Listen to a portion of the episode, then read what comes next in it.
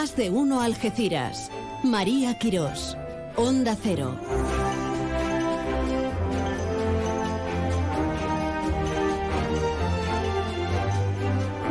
Hola, buenas tardes, hola.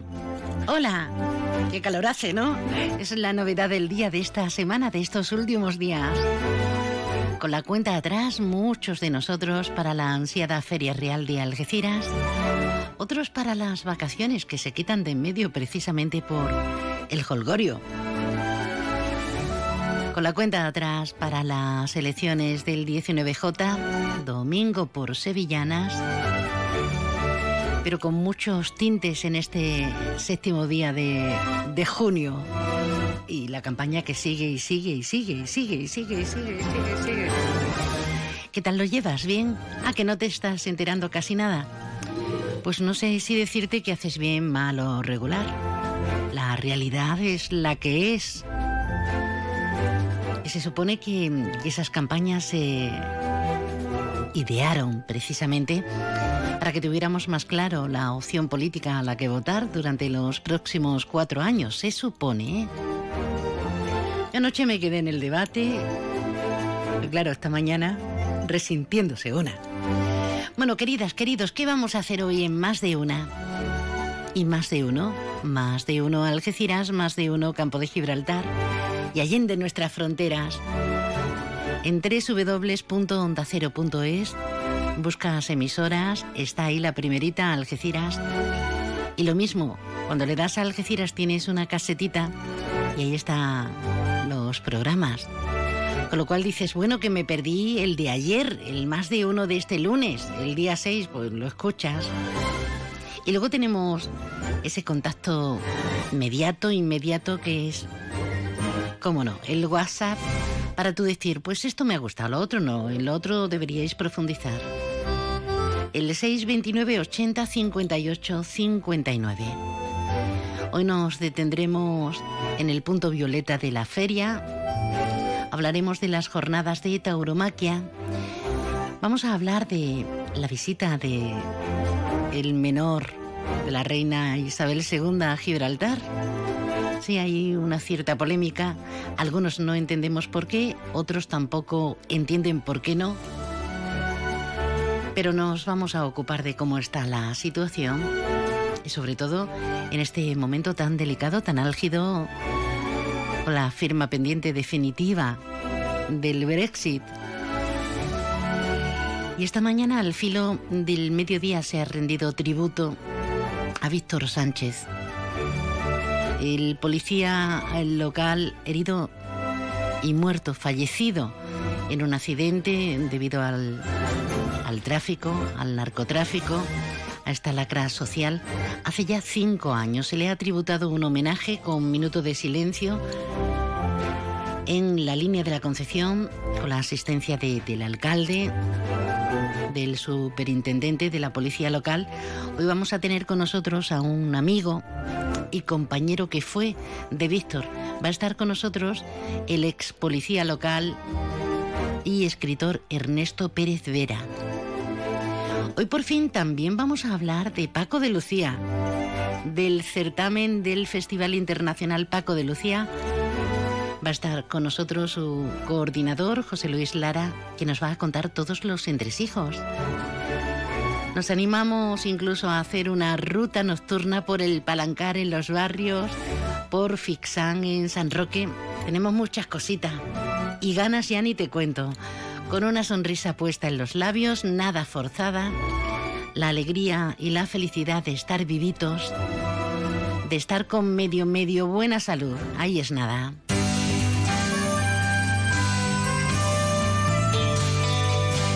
La previsión meteorológica con el patrocinio de CEPSA. Con CEPSA nos vamos hasta la Agencia Estatal de Meteorología. Nos espera Iván Albizu. Buenas tardes. Buenas tardes. Suben las temperaturas en la provincia de Cádiz. Ambiente cálido, valores de 37 grados en Arcos de la Frontera, 36 en Jerez de la Frontera, 29 en Algeciras en Cádiz o 28 en Rota. Los cielos poco nubosos con nubes altas, el viento de componente oeste y de cara a mañana otra jornada marcada por el sol y el calor con poca nubosidad y temperaturas en mínimas estables en ascenso y máximas en descenso. Es una información de la Agencia Estatal de Meteorología. Gracias, Iván. con cielos despejados, con, con ese puntito de calor, madre mía. Y la actividad, la información que no para. Alberto, buenas tardes, ¿qué tal? Hola María, buenas tardes. Dicho Alberto, Alberto, parezco un bebé. Bueno, em, bueno, pues sí, la información no para, como tú bien decías, ese homenaje a, a Víctor, que bueno, obviamente increíble, ¿no? Que ya, hace ya cinco años de, de aquel día que el propio Juan Franco ha dicho que probablemente, bueno, probablemente no, seguro, ha sido el peor desde que, desde que accedió a, a la alcaldía de la línea. Además, recordemos que Juan que por cierto he dicho, yo compartí con Víctor tiempo cuando era funcionario, puesto al que volveré, pues bueno, eh, ese recuerdo y ese homenaje. También decirte que la Policía Nacional ha detenido en la línea dos personas en una operación contra el blanqueo de capitales y el patrimonio aflorado asciende a más de un millón de euros. Así que dinero procedente evidentemente del narcotráfico. Eh, por no abandonar la línea, pues el ayuntamiento trabaja en la rehabilitación de edificios de titularidad municipal, acogiéndose a un nuevo programa de ayudas europeas. De hecho, va a invitar a los ciudadanos a participar sobre el diseño futuro del complejo educativo Ballesteros. El viernes tenemos una nueva manifestación, en este caso contra la subestación en, Puente Mayorga y se pide por parte del colectivo, de la plataforma, de los ecologistas y demás, el apoyo de toda la localidad de San Roque y, si es posible, también del campo de Gibraltar. Contar también que en San Fernando y Algeciras han recibido la distinción de Ciudad de la Ciencia y la Innovación un galardón que reconoce a los municipios que se distinguen por su compromiso y apuesta por la I D y lo adjudica el Ministerio de Ciencia e Innovación. En la actualidad, 83 ciudades cuentan con esta distinción. Eh, también ha habido visita a las obras de mejora que se están llevando a cabo en el mercado Hotel Garrido. Eh, estamos ya en los preparativos de feria. El ayuntamiento ha confirmado que va a repartir pulseras entre los menores para evitar pues la pérdida de los más pequeños en el recinto ferial de las eh, colinas. Y recordamos hoy otro día más, María, que hasta el día 10 los caballistas tienen de plazo para acudir a la delegación de ferias y fiestas para toda la documentación y lo que necesitan. Y en deportes, pues nada, ya empieza el movimiento de salidas, llegadas y demás. La Balón ha hecho oficial el fichaje de Tony García, procedente del Sanluqueño, en el Algeciras bueno, pues tampoco ha sido ninguna sorpresa, ya se ha marchado Mariano, como comentábamos ayer, vamos, era jugador cedido por el Atlético de Madrid, Pelayo, que también estaba cedido por el Sporting de Gijón, y se ha hecho oficial hoy la salida de Peris, un Algeciras que hoy eh, los algeciristas están, estamos de, bueno, de, cumpleaños, porque hoy se cumplen 113 años desde la fundación de Algeciras, desde la inscripción, pues ya aquí nos liamos con... ¿Ciento cuánto? 113. Ahí es nada, veteranos donde los haya. Por cierto, que va a haber un partido, un homenaje, mejor dicho, a un veterano como Fernando Gallego el domingo, eh, un triangular en el Estadio Nuevo Mirador, luego lo, lo contamos. Muy bien, Alberto, cualquier cosita, aquí estamos, gracias. Venga, hasta luego. Hasta ahora.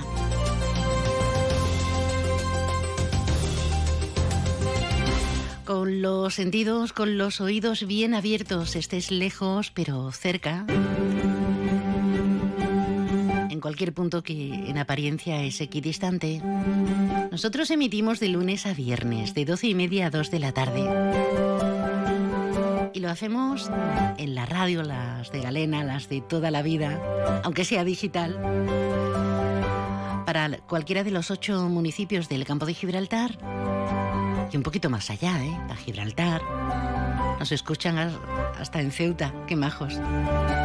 Hablamos de, cosas domésticas, de asuntos que nos competen y nos afectan a cualquiera de esos ocho municipios y al octavo pasajero, al noveno ya. Y si estás en ese punto, pues te reitero, www.ondacero.es barra Algeciras. Lo tienes hasta instalado hasta ahí, en el móvil, así que ¿qué más puedo pedir? Pues pedir no, o tal vez sí, ya puesto, pues que nos dure la sonrisa. Que parece muy poco, pero enciende la vida, ¿eh? Después de sufrir un accidente de tráfico, lo único que te debería preocupar es tu bienestar. En Clínica Universal, nosotros nos encargamos de gestionar todos los trámites necesarios con tu compañía de seguros para poder ofrecerte una recuperación completa y efectiva. Más información en www.clinicauniversal.com. Clínica Universal, el lugar donde sentirte seguro. ¿Te gustaría vivir a pie de playa en el Rinconcillo? Vistas al Sur Inmobiliaria pone a la venta una nueva construcción de apartamentos de 1 o 2 dormitorios con patios y áticos dúplex de 2 y 3 dormitorios con amplias terrazas junto al Botavara. Infórmate en el 601-284-187 o en vistasalsur.es. Vistas al Sur, la tranquilidad de acertar.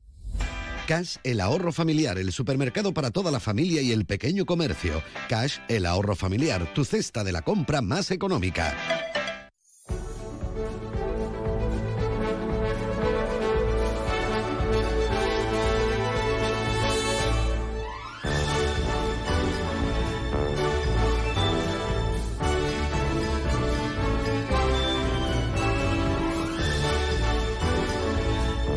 Vamos a meternos en harina, vamos a meternos en contenidos a, desarrollar, porque hoy está la, visita prevista de los condes de, de Huexes a la Roca, a Gibraltar.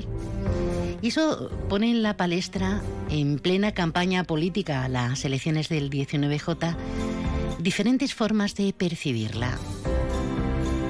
Sí, que si vienen los duques de los condes de Wexes, que si están los buques de la Royal Navy, que si Gibraltar español, que es lo que han dicho algunos, ¿eh? algunos que están en plena campaña. Y como telón de fondo e importantísimo telón, el Brexit y pendiente estamos de todo ello. Vamos a hablar con un experto en la materia, con el periodista Luis Romero. Luis, buenas tardes. Hola, buenas tardes. ¿Cómo, cómo estás, Luis, eh, viendo el panorama tan alentador? Bueno, alentador no sería la palabra exacta, pero, pero bueno, para mí la, lo que acabas de comentar de la visita no tiene ninguna relevancia, relevancia más allá casi de una actuación con todos los respetos folclórica, es decir, es una visita de miembros de la familia real británica a un territorio que se supone que es de su soberanía, así es que tampoco tiene mayor mayor historia que no hay que dar más trascendencia, pero fíjate cómo... Eh, fíjate, perdona, no se la han dado ni los propios gibraltareños. Acabo de leer esta misma mañana el artículo de alguien que desde el interior de la roca se extrañaba de la poca gente que ha ido a los actos en Gibraltar con motivo de las bodas de platino de, de la reina Isabel. Como diciendo, ¿y dónde estarían? Pues me imagino que en las playas por ejemplo, que hace mucho calor y porque todo va evolucionando. En las soflamas que se lanzaban de un lado y de otro hace unos años, yo creo que ha cambiado sustancialmente, ¿no, Luis? Ha ido evolucionando a, si no un entente cordial, sí una cierta normalidad. Bueno, las soflamas se siguen lanzando, no tenemos más que eh, ver cómo se está desarrollando en algún momento la campaña electoral andaluza. Las soflamas siguen siendo, siguen existiendo y, y si lees algunos artículos escritos de, de Espeñaperros hacia arriba, pues eh, el discurso no ha variado mucho. Bien es verdad que de, en la zona cercana ese discurso casi casi no lo defiende nadie. Eh, el discurso antiguo y reivindicativo eh, no está no está defendido, digamos, de forma extemporánea. Otra cosa es que el gobierno mantenga su tesis, que no puede dejar de mantenerla, de eh, la aspiración a recuperar alguna vez el territorio. Pero eso y las manifestaciones eh, fuera de tono son dos cosas totalmente distintas. En esta zona hace mucho tiempo que nos hemos acostumbrado a hablar de otras cosas, afortunadamente. Quizá, Luis, porque desde luego sabemos que con las cosas de comer no se juegan. Efectivamente. Que con la alta política es muy fácil de fuera de nuestra zona. Es que fíjate, lo has marcado en Despeñaperros, pero yo añadiría que saliendo prácticamente de la comarca a nadie le importa, a nadie le concierne porque no sabe que Gibraltar no es solamente esa colonia británica, es que Gibraltar se ha convertido en la fábrica de trabajo para, para miles de, personas. ¿no? Pero porque no les afecta, es normal. Es, eh, es decir, desde aquí pues nos puede sonar a, a chufla, pero es que es normal que es lo mismo que si nosotros hoy nos plantean cuál es el problema de, no sé, de la frontera fluvial con Portugal. No, no, no lo sabemos, no tenemos ni idea. Aparte de que no existe ningún problema, pero bueno, si llega a existir, tampoco lo conoceríamos. Entonces, es normal que cuando la distancia geográfica se alarga, eh, la sensibilidad sobre los temas que afectan sea mayor, sea, sea menor, perdón. Cuanto más distancia, menor sensibilidad. Pero eso ha pasado siempre, no es de ahora. Eh, no, no, esta zona no ha estado abandonada solo desde la época democrática. No, no, esta, época, esta zona ha estado abandonada de toda la vida. De la historia del siglo XIX y del siglo XX es un abandono absoluto del campo de Gibraltar. No porque tuviera que tener esta zona una atención especial per se, sino porque tenemos dos fronteras al lado. Tenemos dos, no una tenemos la frontera con Gibraltar y tenemos la frontera con el continente africano. Y esas dos fronteras marcan la historia de este territorio. Llevas toda la razón, como casi siempre, Luis. Oye, eh, tú estás mejor informado que la inmensa mayoría de, los, de nosotros acerca de, del Brexit. Asistimos a, se supone que un momento ya último en el que el pacto de esa, de esa salida, de esa prosperidad compartida, la vamos a, disfrutar desde, desde muy prontito, pero no termina de, de, verse clara la cosa, o por lo menos a la mayoría nos parece que esto se hace indeterminado y que se alarga y se alarga en el tiempo. ¿Qué información, ¿De qué información dispones, Luis? Qué optimista eres. Em, yo, yo no dejo de ser ya un periodista jubilado, con lo cual la información que tengo ya no es de, de primera mano, aunque sigo conversando con personas que saben mucho más que yo de esto. Yo no soy personalmente, y no podría mm, decirte lo baso en esto ni en esto, sino es una mera impresión, yo no soy demasiado optimista. Yo creo que hay demasiados problemas eh, en la negociación.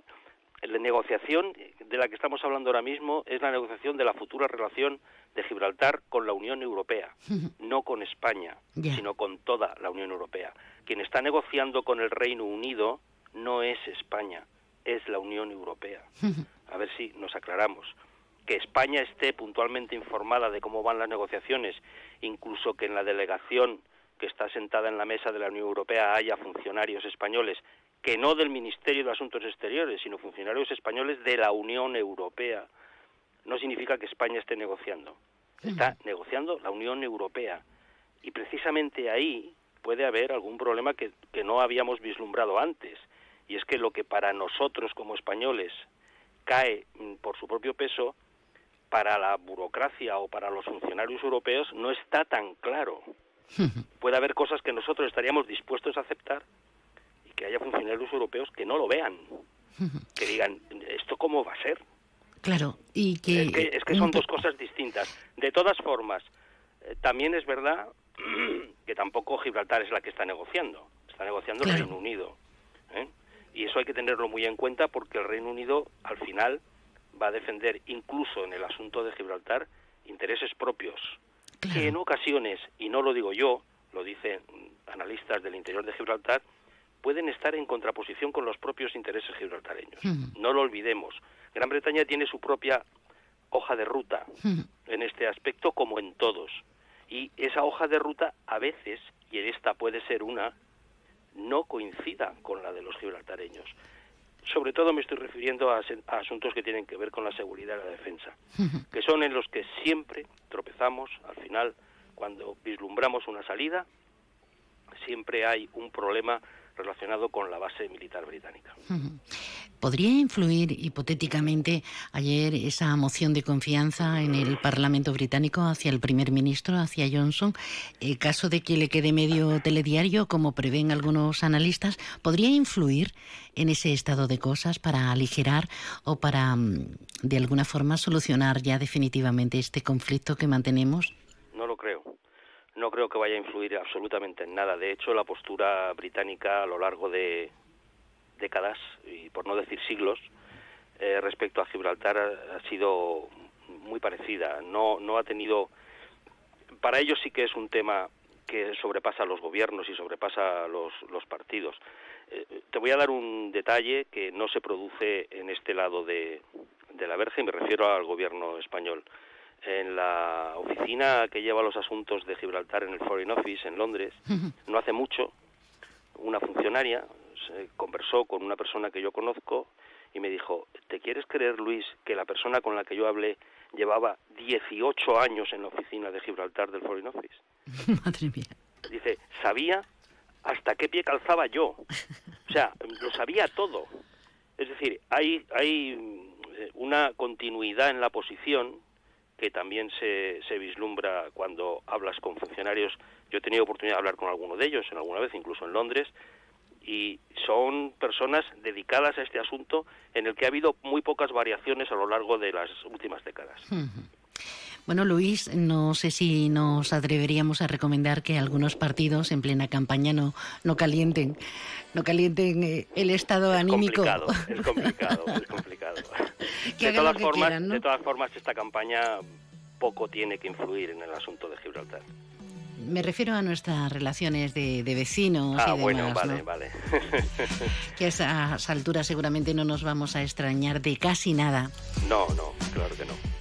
Luis Romero, grande, gracias por estar con nosotros. Un abrazo y feliz jubileo. gracias a ti por la llamada. Un beso.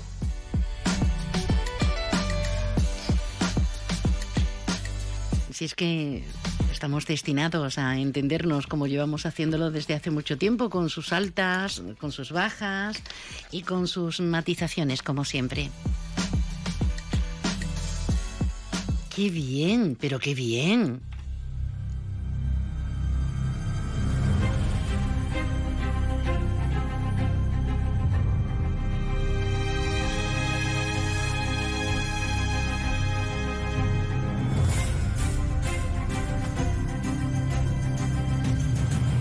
Nos ponemos el atuendo para andar serios, pero serios entre comillas porque las grandes festividades, los grandes eventos de la Feria Real de Algeciras se están perfilando cada día más. De hecho, ya han sido presentadas las 35 jornadas de Tauromaquia Ciudad de Algeciras, que se van a celebrar la próxima semana, que la tenemos ahí a la vuelta de la esquina vuelo tu capote, pinta Verónica al trote del todo en el Parece la maestra las jornadas arrancarán el lunes con el decimoprimer pregón taurino que correrá a cargo del ganadero Victorino Martín, presidente de la Fundación del Toro de Lidia. Y lo demás nos lo cuenta el empresario Carmelo García y deciros que bueno que vamos a empezar la jornada taurina el día 13 de junio con el pregón taurino que será a cargo del ganadero y presidente de la Fundación del Toro de Lidia, Victorino Martín. El martes 14 eh, de junio eh, tendremos la segunda jornada con nueva forma de comunicar la tauromaquia, en que nos visitarán el equipo de Canal Sur y Carrusel Taurino, pues, con su director Juan Ramón Romero y, y Pedro Pérez Chicote, matador de toro y comentarista. Pasaremos el miércoles 15 con una nueva jornada que se, que se titula El Toreo al Natural, que estará eh, conducida por el periodista Carlos Crivel y con la visita del matador de toros Manuel Jesús El Cid. El libro está dedicado al Cid. Luego el jueves 16 eh, cerraremos la jornada con una eh, nueva conferencia que se, titula el, Toro y la Música en el que estará el matador de toros Juan C. Padilla y el cantante José Manuel Soto. En todas las jornadas van a estar moderadas por el, periodista taurino Emilio Trigo y bueno, se va a celebrar en el Museo Municipal a las 21 horas todos los días. Y bueno, invitar a todos los aficionados que, que estemos en esta jornada, que yo creo que van a ser del agrado de todos. Muchas gracias. Las palabras del empresario García, Carmelo García, Asistencia gratuita a estas jornadas que, como bien comentamos, arrancan el próximo lunes. Asistencia gratuita para todos los aficionados que quieran seguir esas charlas. Comenzarán cada día a las 9 de la noche. Y el lugar de encuentro de celebración, el claustro del Museo Municipal de Algeciras. Parece la maestra. Cuando no vieron del brazo platicando la como comentábamos en el repaso informativo, el ayuntamiento va a repartir pulseras identificativas para niños en el marco de la Feria Real. El objetivo, obvio, que sus familias puedan ser localizadas de inmediato en caso de extravío del menor. Yo no tengo hijo, pero una vez se me perdió un sobrinete pequeño, pequeño en un centro comercial y no me quiero, no me quiero acordar. Qué miedo, qué susto. Así que andaremos muy cautelosos. Más cosas de la feria. Voluntarios de la agrupación local de protección civil están recibiendo formación sobre violencia de género en el marco de la Feria Real. Nos lo cuenta el delegado de Protección Civil, Francisco Javier Rodríguez Ross. Eh, van a tener toda la información y toda eh, aquello eh, datos necesarios para actuar en caso de violencia de género. Sabemos de, la labor que realizan desde la delegación que dirige mi compañera Conesa de Asuntos Sociales en contra de la violencia de género y esto es un pasito más para que tengamos una feria lo más segura y lo más atractiva posible. Paula Conesa. El objetivo es que eh, los voluntarios de protección civil van a estar eh, dentro de ese punto violeta gracias a ese punto azul que existe en la Feria Real de Algeciras para que la Feria de Algeciras sea una feria libre de violencia de género y que sean ellos los que informen coordinados con los servicios municipales y por supuesto en el caso ya de que haya un asesoramiento se derive a la propia comisaría o retén que tiene la Feria Real de Algeciras eh, dentro de las instalaciones compartidas con Policía Nacional para el caso ya que se tenga que activar ese recurso, sea bien por emergencia, a través de los servicios sanitarios, pero bueno, tenemos la suerte de contar con gente muy formada, gente especializada. Nuestra policía local pertenece al Biogen, tiene también la REA Tempro y bueno, pues para nosotros que mejor queda un servicio más especializado a lo mejor de lo que se está haciendo en otros municipios con esos puntos violetas. Un pasito más contra la violencia de género para que la población, todos, tengamos unos recursos, una serie de herramientas a nuestro alcance si nos encontramos con una situación de violencia de género. Ojalá todo salga, pues como casi siempre, perfecto. Hombre, nos gusta la sintonía porque nos da brío, nos da fuerza, pero vamos a la calle a pasar calor y a disfrutar de las compras. Centro Comercial Bahía Plaza. Siente el cine a lo grande. Butacas VIPs, sonido envolvente, pantallas únicas. Odeon Experience en Bahía Plaza. Suena bien, ¿verdad? En Bahía Plaza ponemos la tecnología a tu alcance con el cine del futuro. Vívelo, siéntelo. Estamos en el polígono de Palmones. Cine a lo grande. Supermercado Saavedra, más de 40 años dando el mejor servicio a los mejores precios. Supermercado Saavedra, tu supermercado de confianza del campo de Gibraltar. Vamos al campo, a la playa a la piscina. ¿Pedimos un Baires? Pídelo a domicilio a través de Globo y a disfrutar. Este verano pasa por nuestra magnífica y fresca terraza y prueba nuestra amplia carta, sugerencias del día, diferentes vinos o nuestros deliciosos postres. Reserva tu mesa en el 956 66 11 65. Tu verano en Baires.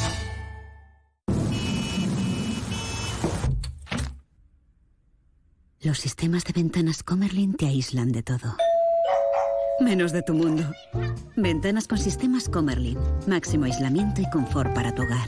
En Aro Lago, sistemas de ventanas Comerlin. Estamos en Polígono Industrial Incosur, nave 4, Campamento San Roque.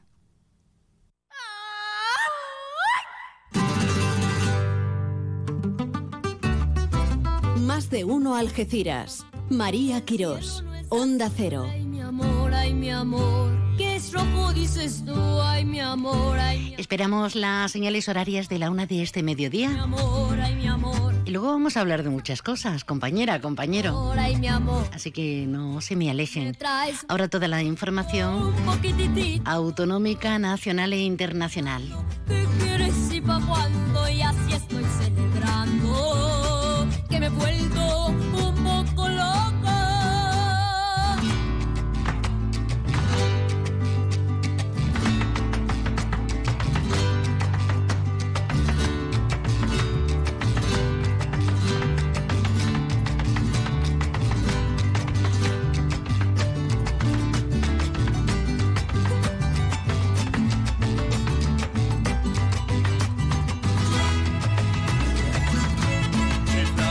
me vuelves, eso está un poco loco, tu mente que despega. Tú siempre con ideas, con mi cabeza juegas. Todo es un poco loco.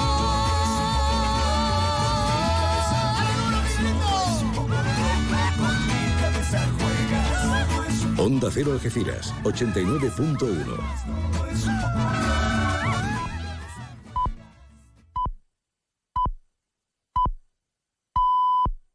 Es la una de la tarde, mediodía en Canarias.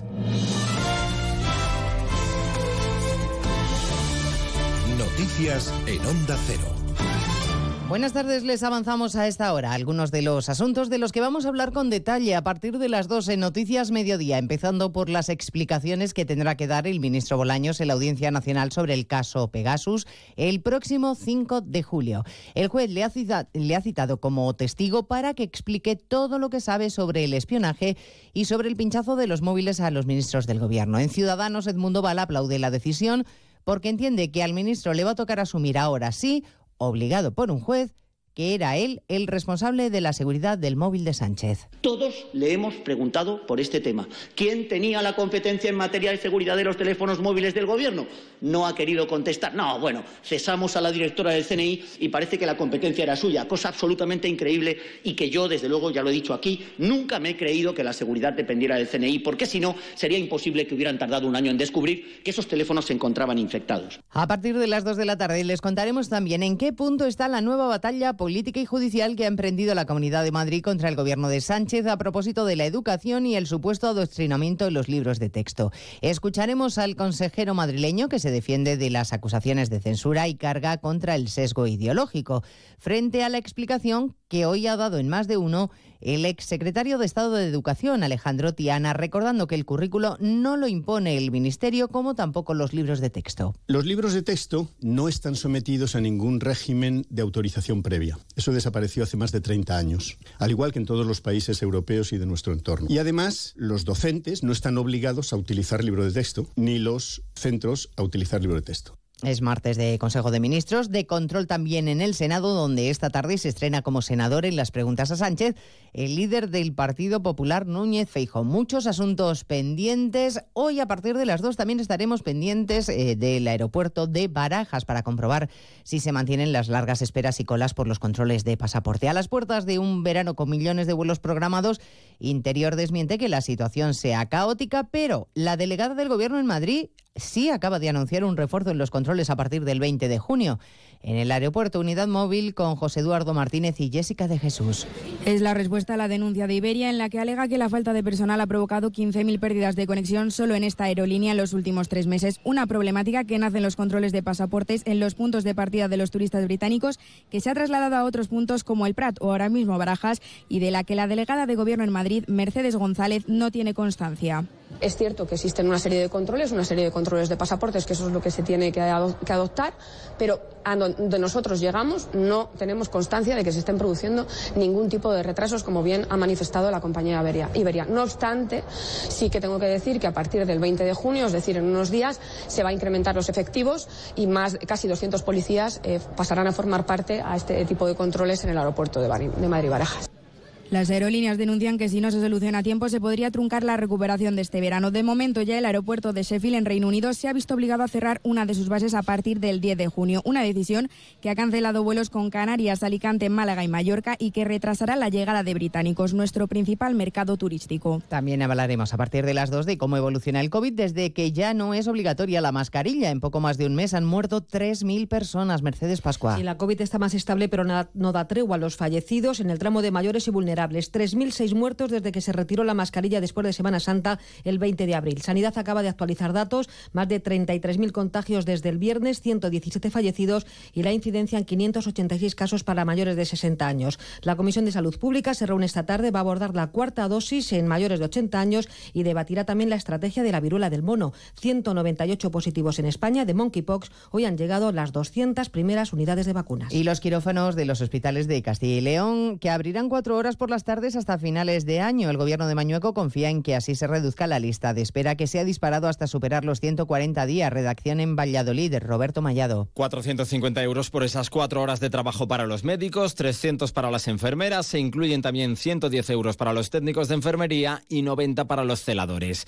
La Junta se rasca el bolsillo para que los profesionales sanitarios se apunten de forma voluntaria a este plan de choque con el que quieren abrir los quirófanos todas las tardes hasta final de año. Alejandro Vázquez, consejero de Pensamos que sí que puede haber profe- profesionales que se sumen a esta iniciativa que tiene como objetivo paliar la mala situación de las listas de espera. Se comenzará a operar por las tardes a los pacientes con mayor tiempo de espera, también cirugías cardíacas, cataratas y prótesis de rodilla y cadera. Y les contaremos además el día después de Boris Johnson, que se ha salvado de la moción de confianza de los suyos, pero que no ha conseguido aplacar la rebelión. Nadie descarta que pueda terminar cayendo debilitado como está tras la votación de ayer. Y de todo esto hablaremos en 55 minutos, la actualidad de este martes 7 de junio. Elena Gijón, a las 2, Noticias Mediodía.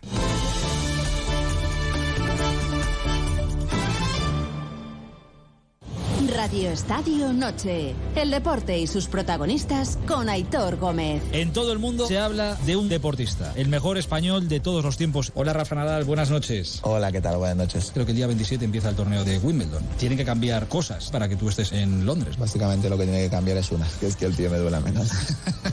si eso ocurre, ahí estaré. Radio Estadio Noche. Aitor Gómez. De lunes a viernes a las once y media y siempre que quieras en la web y en la app. Te mereces esta radio. Onda Cero, tu radio.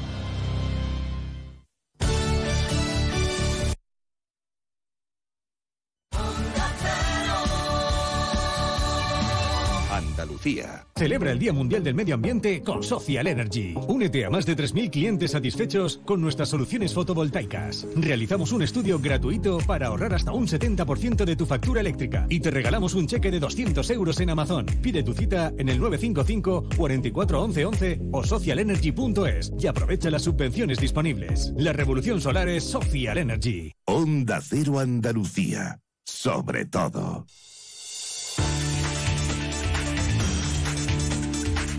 En Cero, Noticias de Andalucía. Jaime Castilla. Buenas tardes. Avanzamos a esta hora algunas de las noticias que ampliaremos en el informativo de las 2 y 20. El consejero de presidencia, Elías Bendodo, no estará en el próximo gobierno andaluz si gana el PP, aunque mantendrá su escaño en el Parlamento andaluz. Lo ha anunciado hoy el presidente Moreno y lo ha confirmado el propio Bendodo que se va de la Junta para dedicarse a su cargo de coordinador nacional del Partido Popular. Hoy es el quinto día de campaña, jornada de resaca del primer debate a seis, la pasada noche en Televisión Española, del que el candidato de Ciudadanos y vicepresidente de la Junta, Juan Marín, defiende que sale reforzado y que ve muy cerquita la repetición de la coalición electoral con el PP en el gobierno andaluz. El PSOE, por su parte, ha presentado una denuncia ante la Junta Electoral de Andalucía porque consideran que el PP ha incumplido la normativa al usar una imagen del rey Felipe VI en un cartel electoral. Mientras tanto, sigue la actividad de la Junta que hoy ha aprobado la Estrategia Energética Andaluza para 2030, que contempla, entre otras, la construcción de plantas fotovoltaicas en varias provincias. Sobre el COVID, Andalucía mantiene hoy la misma presión hospitalaria que el viernes pasado. Son 578 ingresos, 27 de ellos en la UCI. Hay además 3.108 nuevos positivos y 38 fallecidos. Pero hay más noticias. Vamos ahora a conocer la actualidad que deja la jornada en cada provincia y comenzamos en Almería. En Almería, prisión provisional comunicada y sin fianza para el hombre que intentó matar a su esposa en la capital. El detenido de 83 años acogió a su derecho a no declarar. Está investigado por un delito de tentativa de homicidio. La víctima se recupera ahora de las heridas por arma blanca. En Cádiz, agentes de la Guardia Civil junto a especialistas del SEPRONA han desmantelado una acampada ilegal ubicada en el paraje conocido como Llano Amarillo, en el término municipal de Tarifa. Se han interpuesto 71 denuncias y se han identificado 69 caravanas. En Ceuta, hoy toda la atención está puesta en Madrid, en la reunión entre España y Marruecos para completar el proceso de reapertura de las fronteras de Ceuta y Melilla. Y además, la Guardia Civil de la ciudad autónoma ha detenido un ciudadano marroquí sobre el que pesaba una orden internacional de detención y extradición de la Interpol. La Universidad de Córdoba ha realizado un sondeo entre la población cordobesa según el cual el PP ganaría las elecciones con un 10% más de apoyos que en las últimas autonómicas. Para el 65% de los cordobeses el desempleo es el principal problema en Andalucía y 3 de cada 10 considera que ningún partido político está capacitado para resolverlo. En Granada, el Servicio Municipal de Autobuses de la capital amenaza con huelga para la Feria Grande, el Corpus, que comienza la semana que viene. Siguen sin alcanzar un acuerdo con la empresa. Mientras tanto, los servicios municipales de limpieza, por su parte, también elevan su queja ante la falta de personal, entre otras cuestiones. Asimismo, si no hay acuerdo antes, anuncian huelga precisamente para ese primer lunes de feria, 13 de junio. En Huelva, la Hermandad Matriz de Almonte ya tiene la mirada puesta en la romería de 2023 y anuncian que ya trabajan desde hoy para conocer por qué una de las andas del paso de la Virgen terminó rompiéndose tres horas después del inicio de la procesión. Las andas eran nuevas, un 30% menos pesadas y hecha con fibra de carbono y aluminio aeronáutico. En Jaén se han registrado un total de 44 denuncias en la Inspección de Trabajo y Seguridad Social relativas al servicio del hogar familiar desde el año 2015 hasta abril de 2022. Como consecuencia, se han llevado a cabo 59 actuaciones inspectoras. En Málaga, la Guardia Civil investiga al conductor de un turismo siniestrado por un delito de homicidio imprudente en el que falleció uno de sus ocupantes y tres resultaron heridos leves. Los hechos tuvieron lugar el pasado mes de abril en la carretera MA 6414 en el kilómetro 8 que une la autovía A45 con la localidad de Villanueva de Algaidas. Y en Sevilla, la empresa que gestiona la base aérea de la localidad de Morón de la Frontera ha anunciado su intención de comenzar un ERE entre su plantilla. Todavía no detalla cuántos de sus trabajadores puede afectar pero explica que la causa está relacionada con la producción. Más noticias de Andalucía a las 2 y 20 aquí en Onda Cero. Onda Cero. Noticias de Andalucía. Todos los miércoles a las 7 de la tarde iniciamos contigo un viaje apasionante. Un recorrido por todo lo que Andalucía es capaz de ofrecerle al visitante y en el que siempre conocemos cosas sorprendentes, desde la costa a la montaña pasando por sus tradiciones y su gastronomía. Descúbrela con nosotros, miércoles a las 7 de la tarde, gente viajera en la Brújula de Andalucía, con la colaboración de la Consejería de Turismo de la Junta de Andalucía.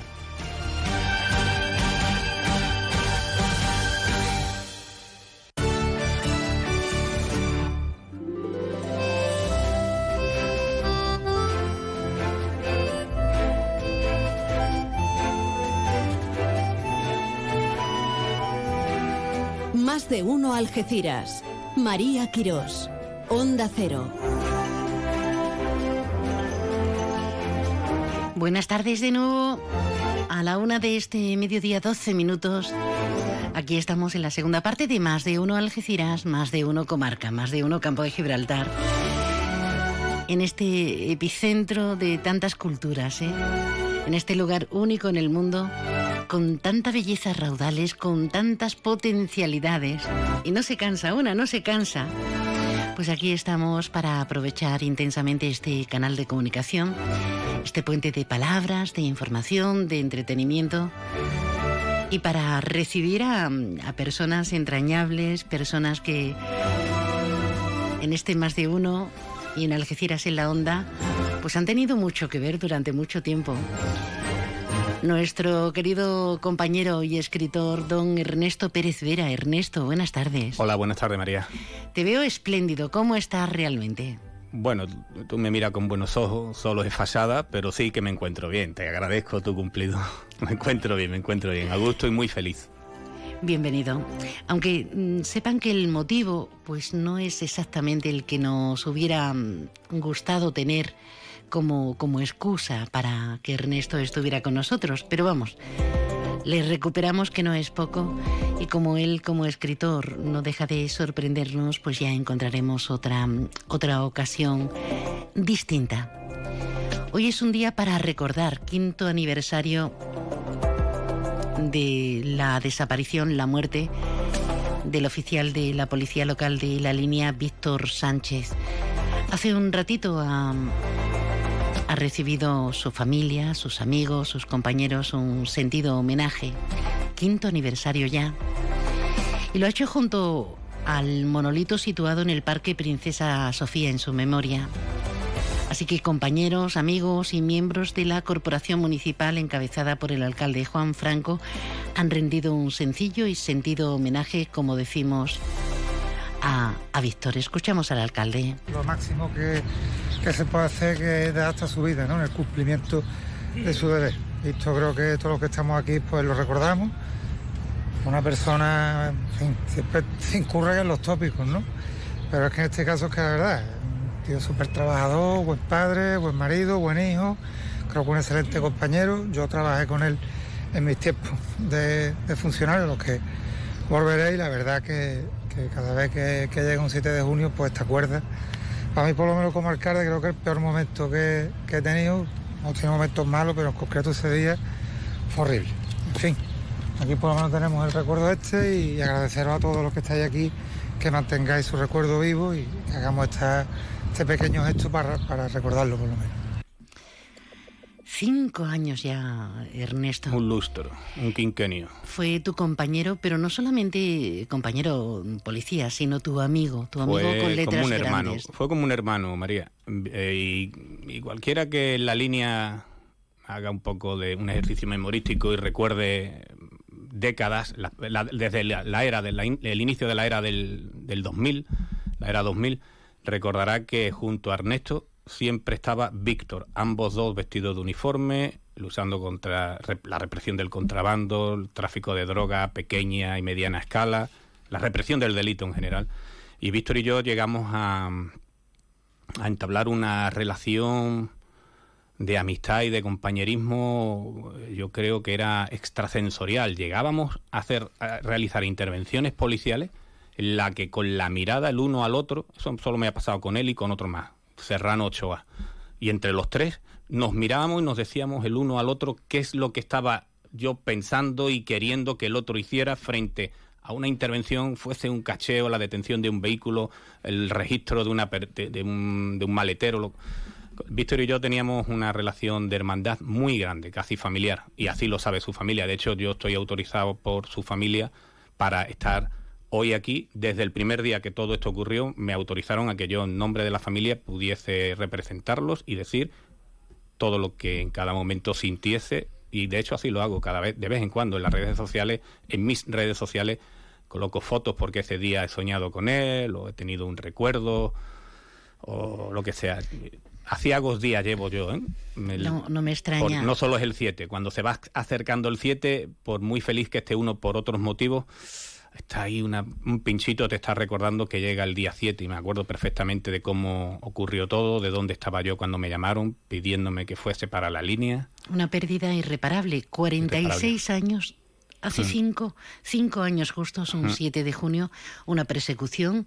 Era una motocicleta, ¿no? Era una- un ciclomotor que había, estaba cometiendo el delito contra la seguridad vial tratando de huir con tabaco de contrabando. O sea, había cometido una infracción, su conductor del el conductor del vehículo había cometido una infracción de contrabando ¿eh?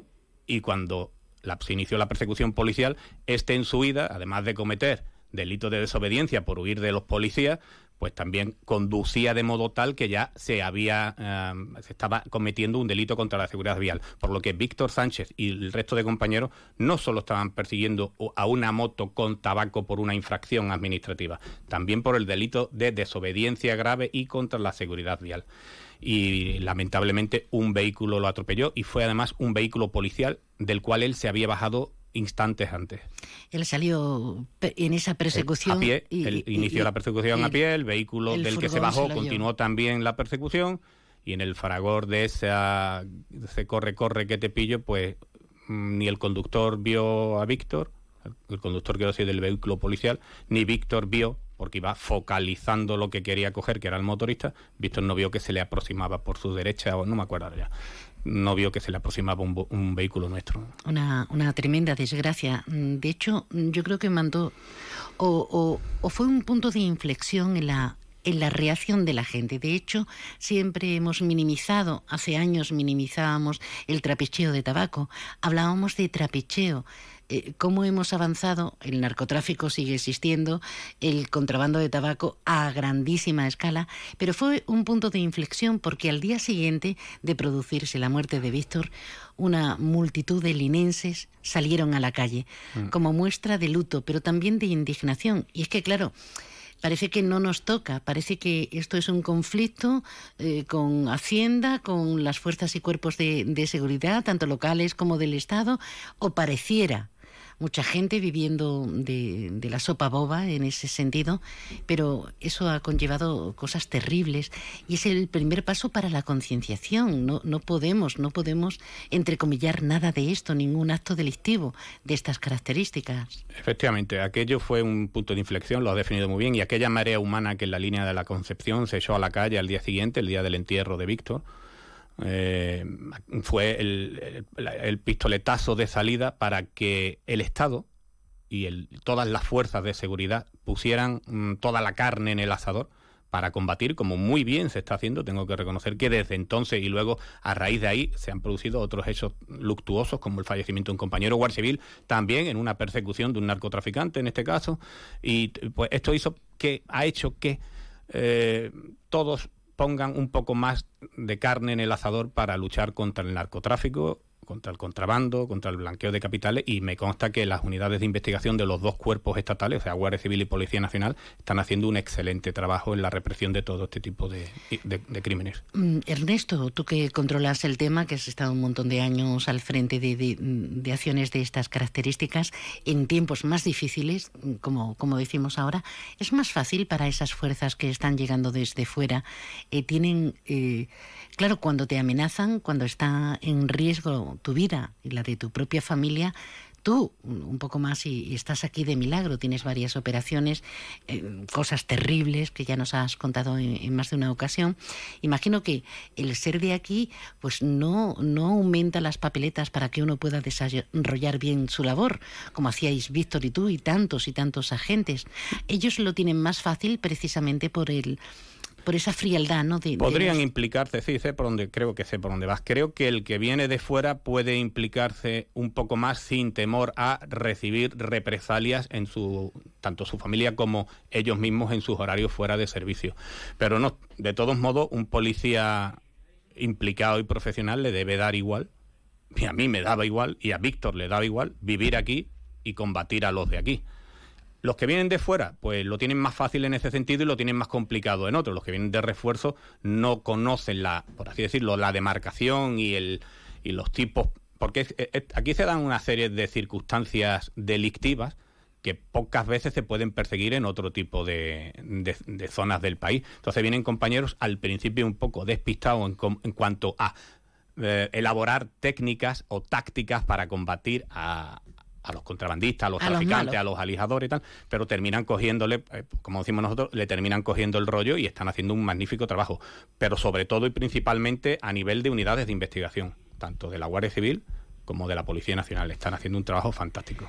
Y no solamente deteniendo a mansalva a miles, es que ya no mm. son cientos, a, miles de, presuntos autores de, de, estos terribles delitos, sino también y sobre todo al blanqueo de capitales, que es donde al final... Ahí es donde duele. Ahí. Ahí es donde le Cuando nos tocan mm. el bolsillo. Eh, y ahí solo se puede llegar mediante investigación. Sin duda. Bueno, querido, me alegra muchísimo verte. Mm, Víctor estaría contento, ¿verdad? Víctor estaría contentísimo porque hace un mes su hija pequeña a eso la comunión. Víctor estaba muy contento porque muy poquito antes de que falleciera había obtenido a año por curso su licenciatura en Derecho. Y Víctor estaría muy contento de ver que yo ya no necesito corsé, que no necesito muletas, que ando más erguido, que vuelvo a hacer como él me conoció antes de que me mataran, también en la línea persiguiendo a, a los malvados. Y mira, estaría muy contento, permíteme que te diga, de saber también que su hermano pequeño jura el cargo de policía dentro de unos días y ha aprobado plaza en varias localidades de Andalucía. Y podría haber entrado en la línea si hubiese querido porque estaba posicionado creo que el primero o el segundo de la lista. Y sin embargo ha, decidido sacar, eh, quedarse en otro municipio y jura el cargo como funcionario de carrera dentro de unos días. Así que estaría muy contento. Estoy convencido de que Jesús, su hermano, el hermano de Víctor, va a ser casi tan buen policía como Víctor como tan bueno como él es casi imposible. Por eso digo que casi tan bueno como él sí. Descanse en paz, Víctor Sánchez. Enviamos un abrazo fortísimo a toda la familia, a su pequeña, a, toda la familia, a sus amigos a sus compañeros y muchísimas gracias por, como siempre, darnos esta dignificación de la, de la profesión y hablarnos de alguien tan especial como compañero y como amigo.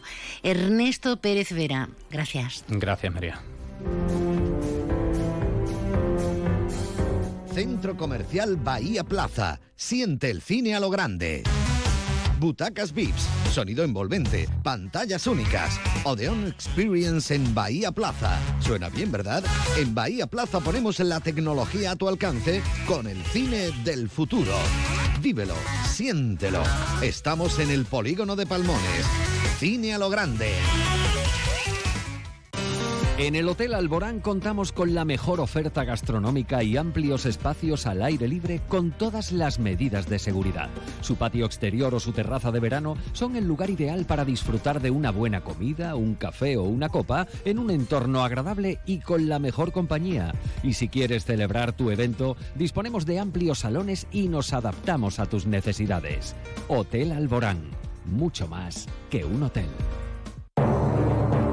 Tu tienda geek más grande del campo de Gibraltar by Toy Planet. Freak Zone, Fan, Collector, Geek, Comic, Manga, Anime, Ichiban Kuji, Gashapon, Harry Potter. Más de 100 metros cuadrados dedicados al mundo manga. Centro Comercial Bahía Plaza. Apertura viernes 17 de junio con concurso cosplay y karaoke capo. Premios para los ganadores. ¡No faltes! Quédate con este nombre, Millo Smart. Millo Smart son las lentes para gafas para ralentizar el avance de la miopía de tu hijo. Mira por los ojos de tu hijo. Entra en millosmart.es y encuentra el centro óptico certificado Millo Smart más cercano. Millo Smart cuida de la visión de tus hijos. Este producto cumple la legislación vigente de productos sanitarios. Estamos en la línea Pueblo Nuevo de Guadiaro, San Roque, Algeciras y Jimena. Infórmese en nuestra web www.ópticastraverso.com. Supermercados Saavedra, más de 40 años dando el mejor servicio a los mejores precios. Supermercados Saavedra, tu supermercado de confianza del campo de Gibraltar. Si quieres degustar España y andar entre parques naturales, navegar entre el Océano Atlántico y el Mar Mediterráneo, recorrer prados, caminar entre viñedos y huertos, con la carta de restaurante Cepas puedes hacer un tour gastronómico. En nuestros platos, los sabores. En nuestros vinos, los aromas. El despertar de tus sentidos será nuestro placer. Reservas al 956 57 27 27. Restaurante Cepas, en Playa Getares. Cuando el vuelo tu capote pinta Verónica al trote del todo en el.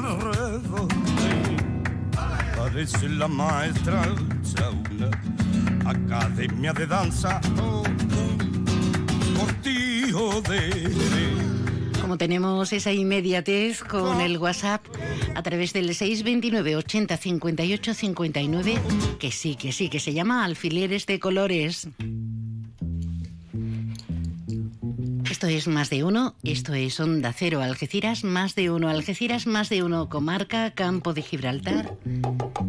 Y no hemos podido resistirnos, la verdad. Mira que fue de las más facilonas, según Paco, fue de las más tontairas, le salió ahí con esa impronta casi de relleno pero se ha convertido en ese gran referente a nivel internacional. Quienes ya conocen su obra y su trayectoria, pues seguramente dirán, esto es una niñez.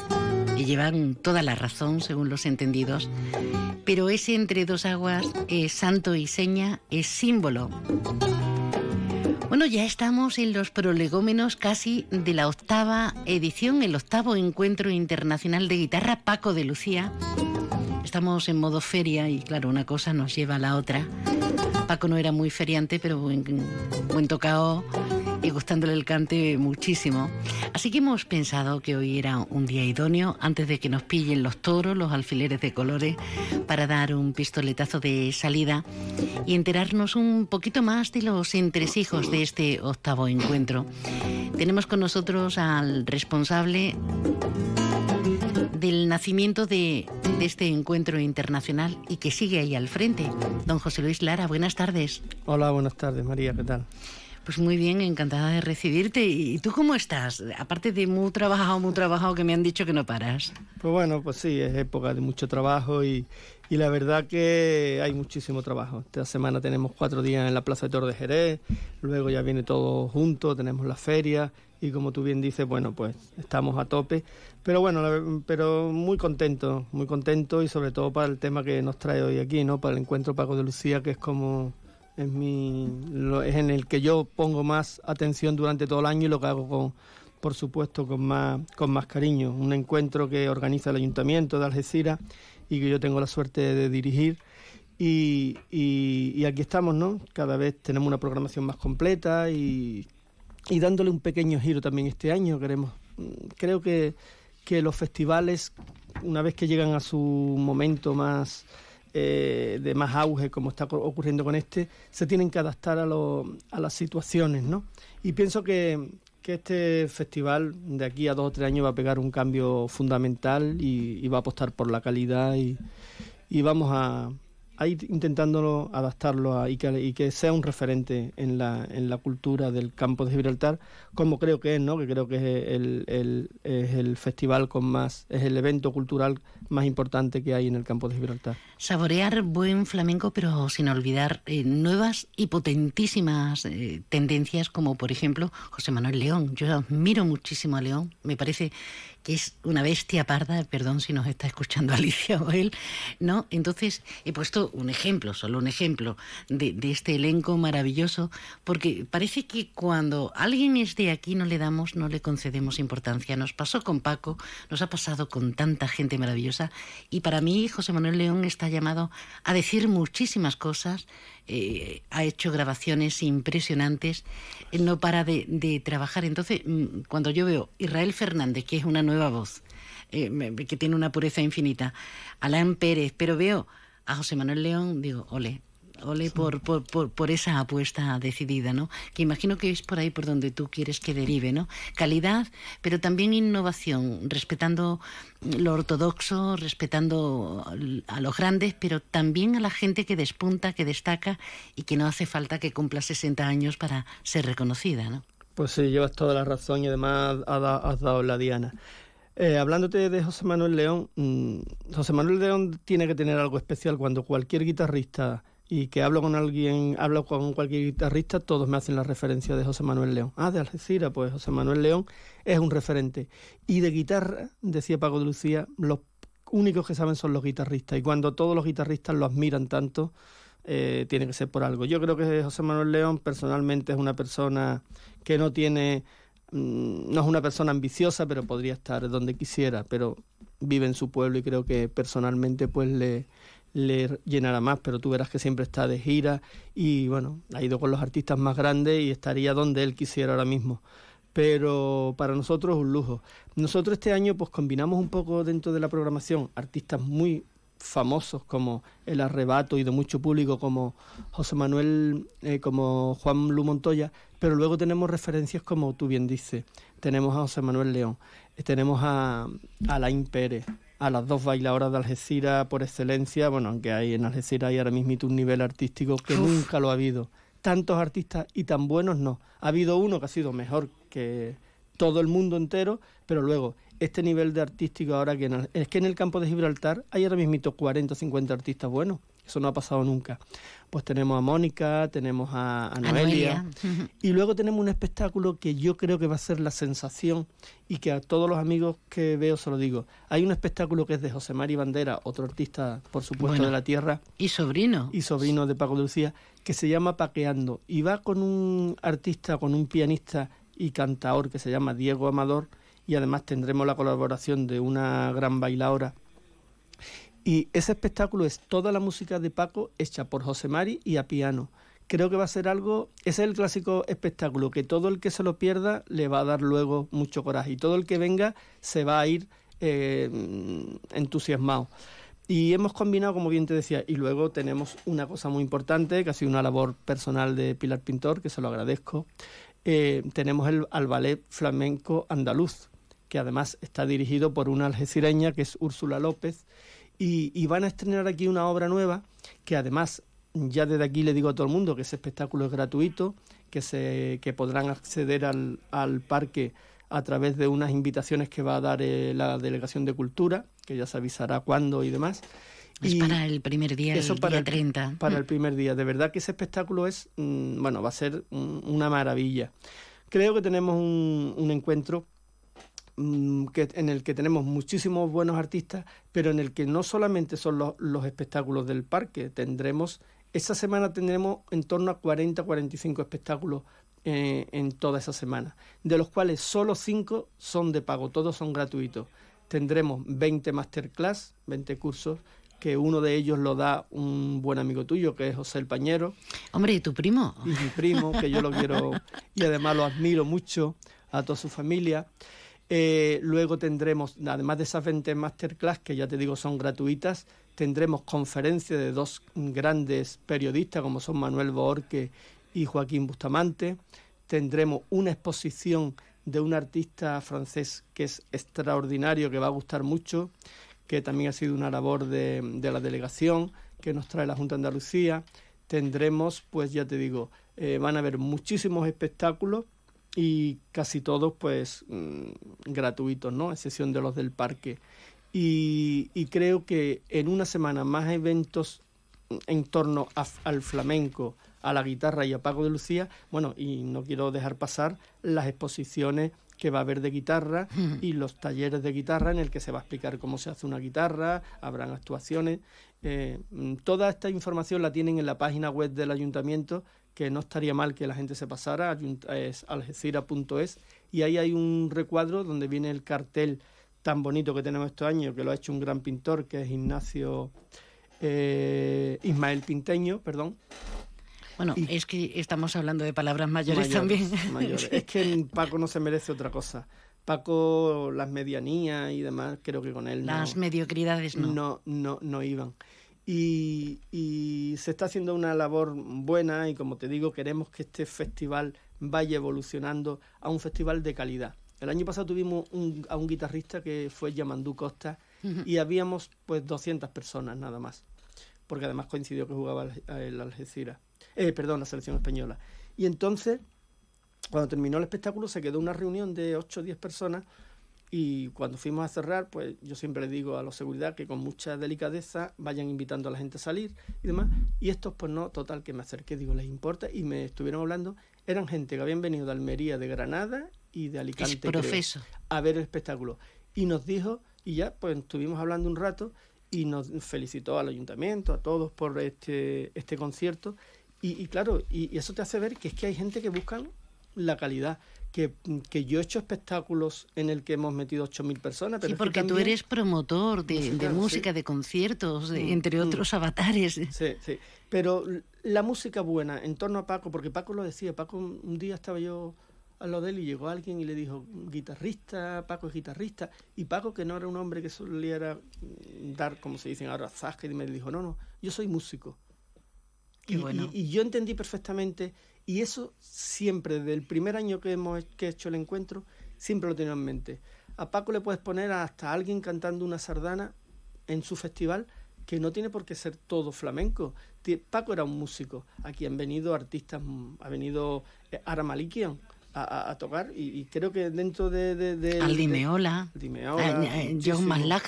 Todo, y han venido ya casi todos. Este año pues mm, nos han faltado algunos mm, que ya están ahí apuntados para el año próximo, pero que, que Paco era músico y Paco era una persona con una mentalidad tan abierta que, como él decía, le cabía todo.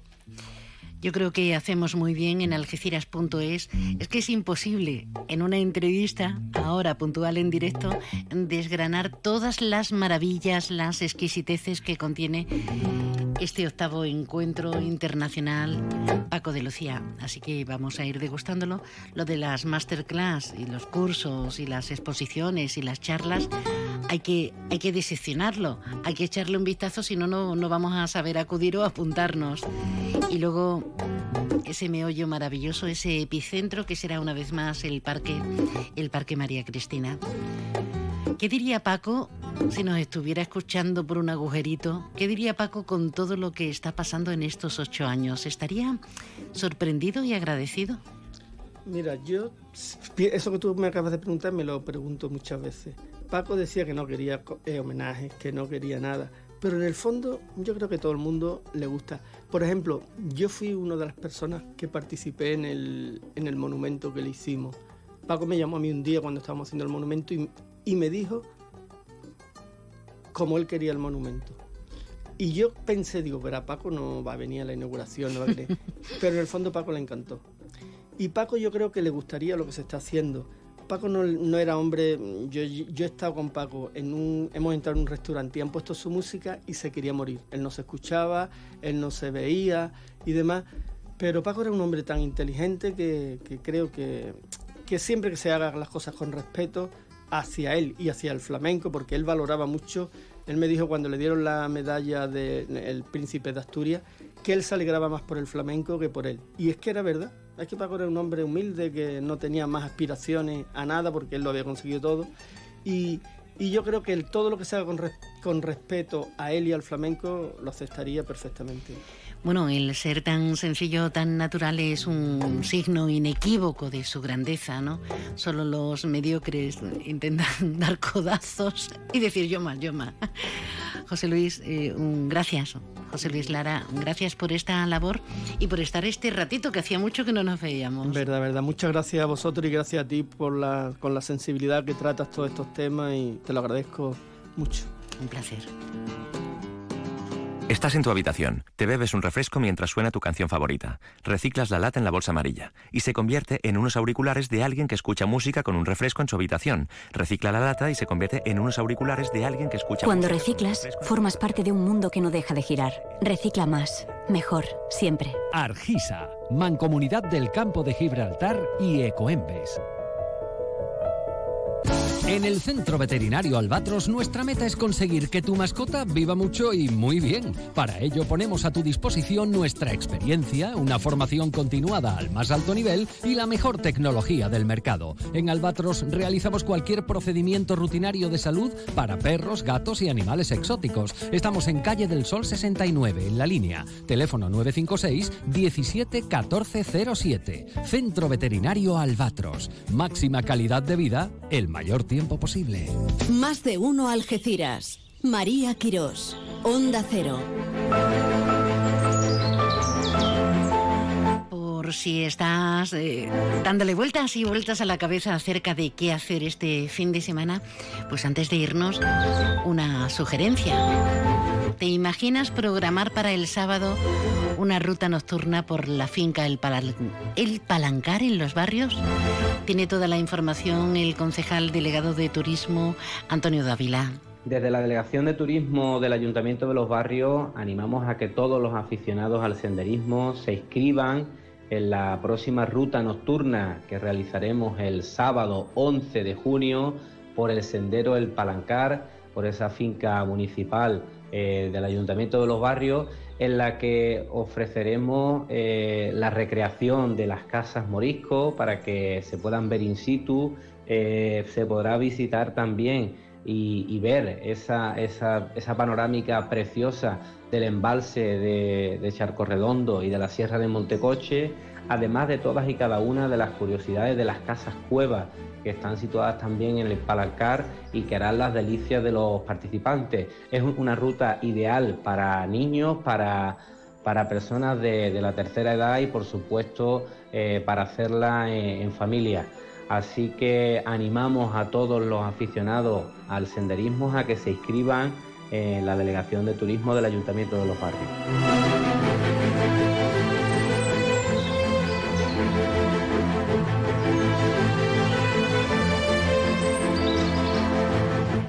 Ahora sí, con los castillos, con estos imponentes jardines y con esos pajarillos nos vamos. Queda, queda toda la información ahora.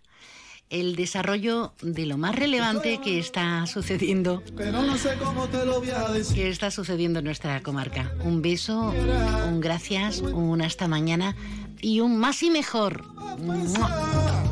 No quiero más sufrir. Lo que quiero que pero sin darte cuenta talea de mí. Recuerda que deseo tenerte muy cerca, pero sin darte cuenta talea de mí.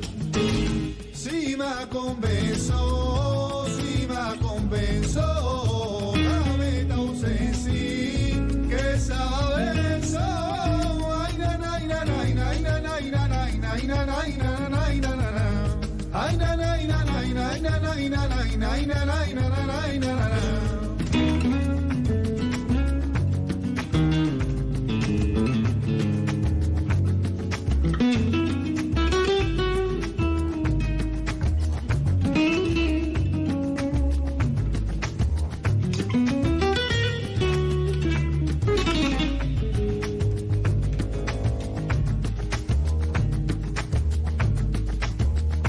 en una pinea,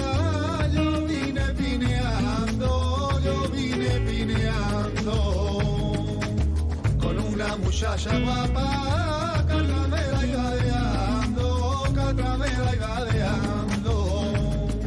Ay, lo que tiene la María la Baeza, ay, la portuguesa, tiri, tiri, tiri, tiri, tiri, tiri, tiri, tiri, tiri, tiri, tiri, tiri, tiri, tiri. Onda Cero Algeciras, 89.1 FM.